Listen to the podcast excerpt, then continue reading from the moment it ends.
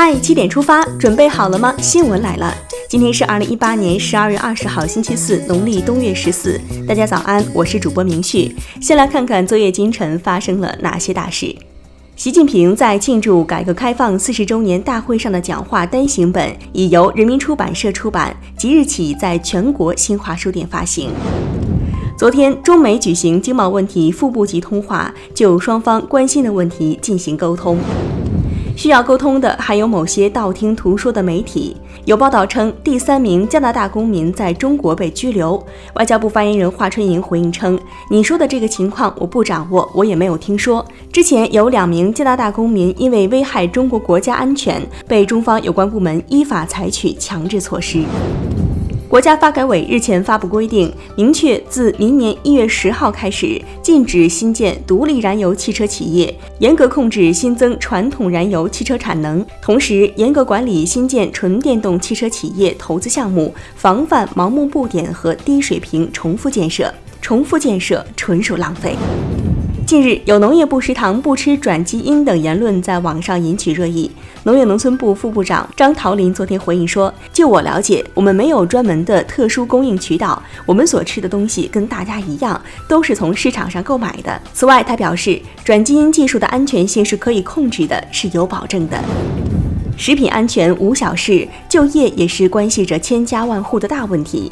一组来自权威部门发布的数据显示，一月到十一月，全国城镇新增就业一千两百九十三万人，同比增加十三万人。今年全国城镇新增就业一千一百万人的目标任务已经超额完成，就业稳了，信心足了，民心暖了。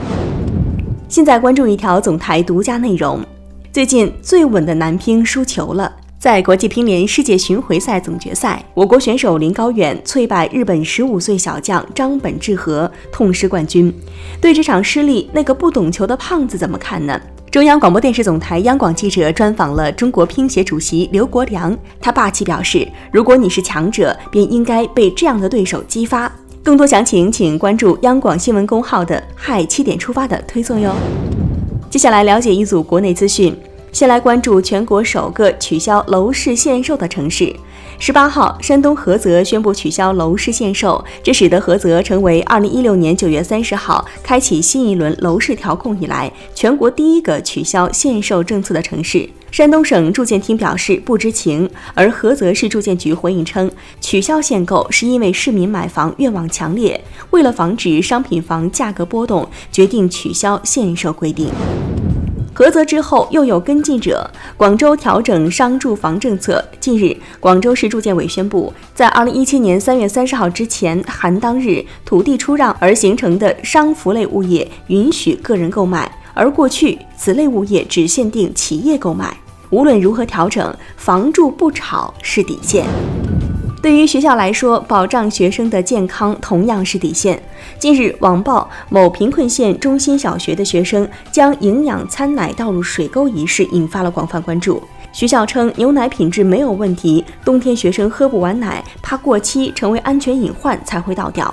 湖南隆回县官方回应，已经成立联合调查组，责成供应企业整改，提供差异化服务。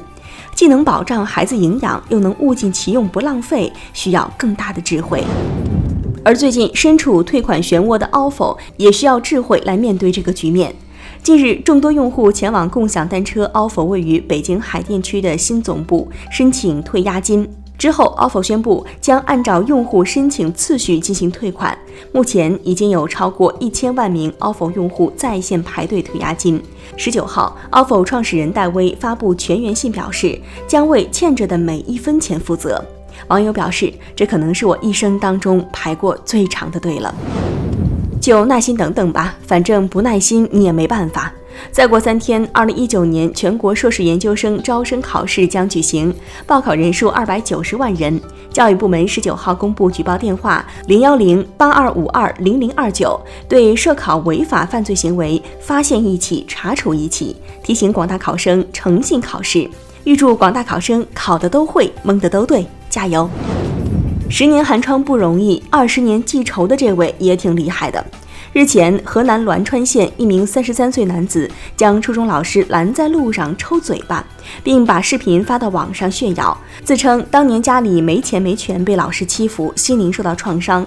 栾川实验中学回应称，打人发生在今年夏天，被打老师无大碍。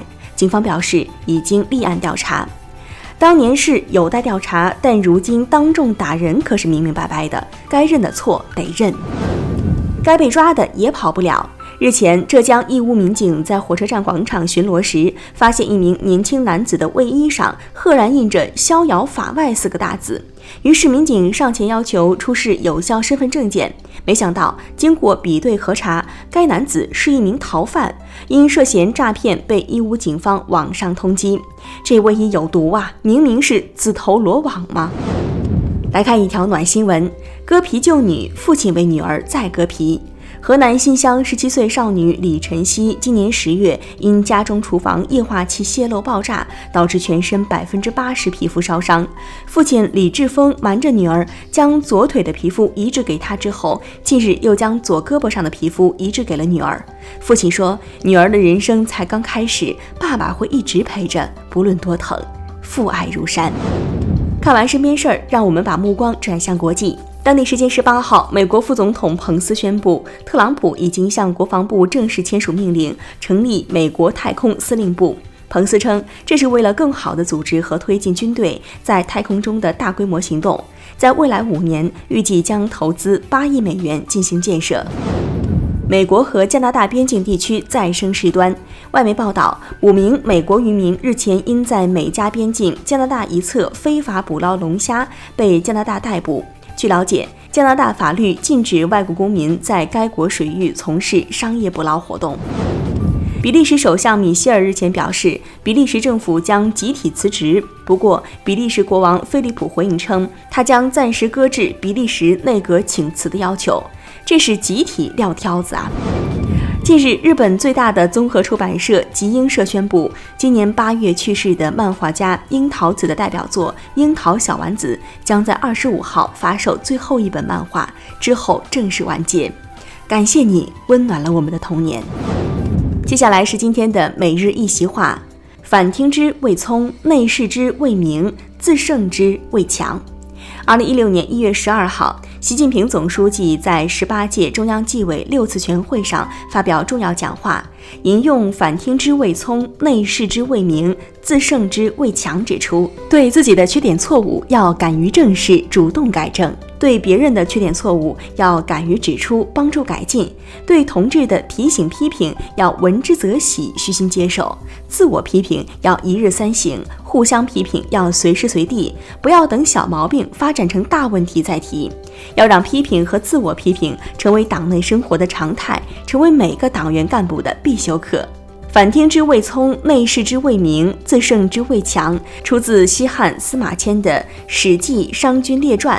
意思是能听取别人的意见称为聪明，能自我反省称为明智，能战胜自己就叫做强者。最后进入今天的每日话题：妈妈教育女儿长得好看没有用，你怎么看呢？近日，网上一段妈妈教育九岁女儿的视频火了。这位妈妈是幼儿培训老师，她说：“长得好看没有用，美貌可以复制，但修养是复制不来的。文化素养会伴随人的一生，所以要多读书。”此前一档辩论网综当中也提到，可以一天整成个大美女，不能一天读成个林徽因，所以内在美更重要。但是也有网友认为，长得好看的人在实际生活当中就是有各种优势，所以长得美很重要。对此你怎么看呢？一起留言聊聊吧。好了，今天的七点出发就到这里，更多精彩新闻请关注央广新闻微信公众号，我们明天再见。